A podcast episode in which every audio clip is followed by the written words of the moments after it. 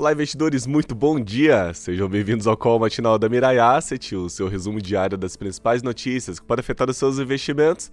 Eu sou Cleiton Arantes, estamos de volta na segunda-feira, dia 10 de janeiro de 2022 e essas são as principais notícias do dia. Vamos lá, a agenda na verdade está bem fraca, tá? Hoje vai ser bem curtinho.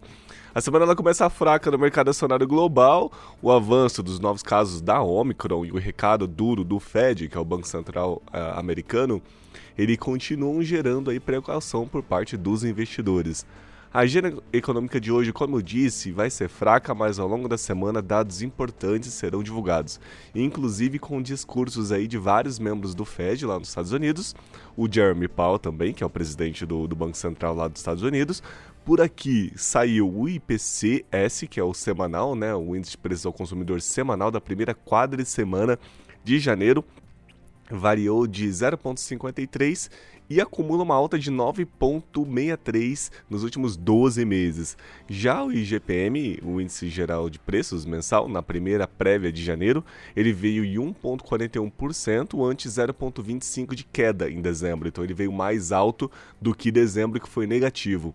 O viés para as bolsas de valores é de cautela e para o Ibovespa não deve ser diferente, apesar que na última sexta-feira ele acabou de se deslocando aí, né, descolando dos seus pares no exterior. O Ibovespa na sexta-feira ele fechou em alta de 1.14%, aos 102.719. Já a Nasdaq, que é a bolsa de tecnologia lá dos Estados Unidos, ela fechou em queda de 0.96%. E o S&P 500, que é as 500 maiores, são as 500 maiores empresas dos Estados Unidos negociadas em bolsa, também fechou em queda de 0.4%. Já o dólar comercial aqui no Brasil fechou em alta de 0,10, uma alta bem inexpressiva, bem singela, e fechou a cotação a R$ 5,64.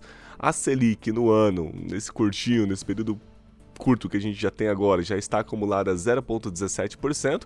A poupança praticamente vai render só mês que vem, então ela não tem um rendimento por enquanto, que ela rende uma vez ao mês.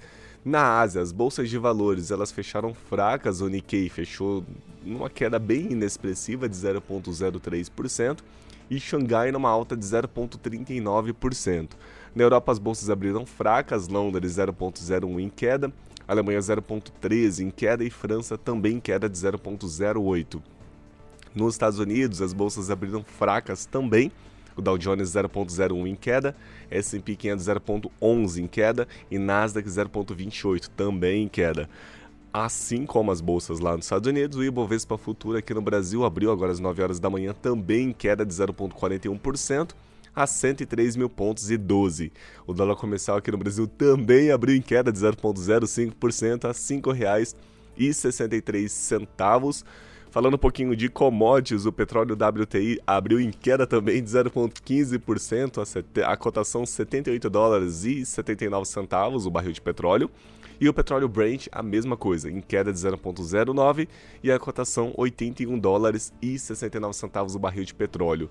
Já o minério de ferro no Porto de Qingdao, ele fechou em queda de 1,80 a cotação 125 dólares e 76, 73 centavos a tonelada. E esse minério de ferro, lembrando que é sempre preço de fechamento, porque é no, no Porto Qingdao fica na China. E também esse minério de ferro que a gente sempre fala é com 62% de pureza, porque existem outras classes de minério de ferro então a gente sempre fala desse. É, a gente sempre fala que é o 62% de pureza.